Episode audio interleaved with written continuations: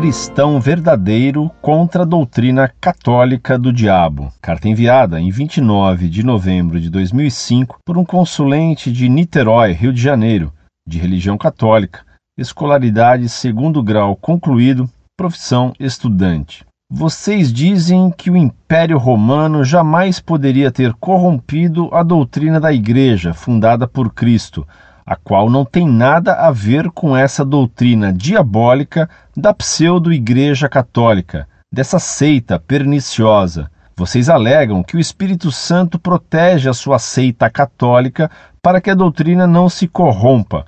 Porém, vocês mesmos dizem que a doutrina se corrompeu depois do Concílio Vaticano II. Que contradição! Vocês são patéticos. Responde agora essa. Claro que não vai publicar.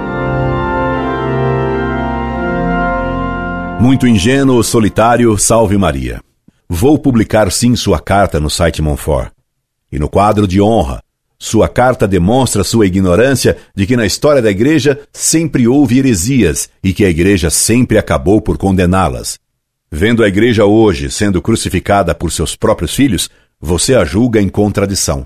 Se você tivesse visto a Jesus na cruz, você estaria entre aqueles blasfemadores que lhe diriam: Confiou no Senhor? Sai agora dessa cruz, rindo dele, pobre blasfemador ignorante.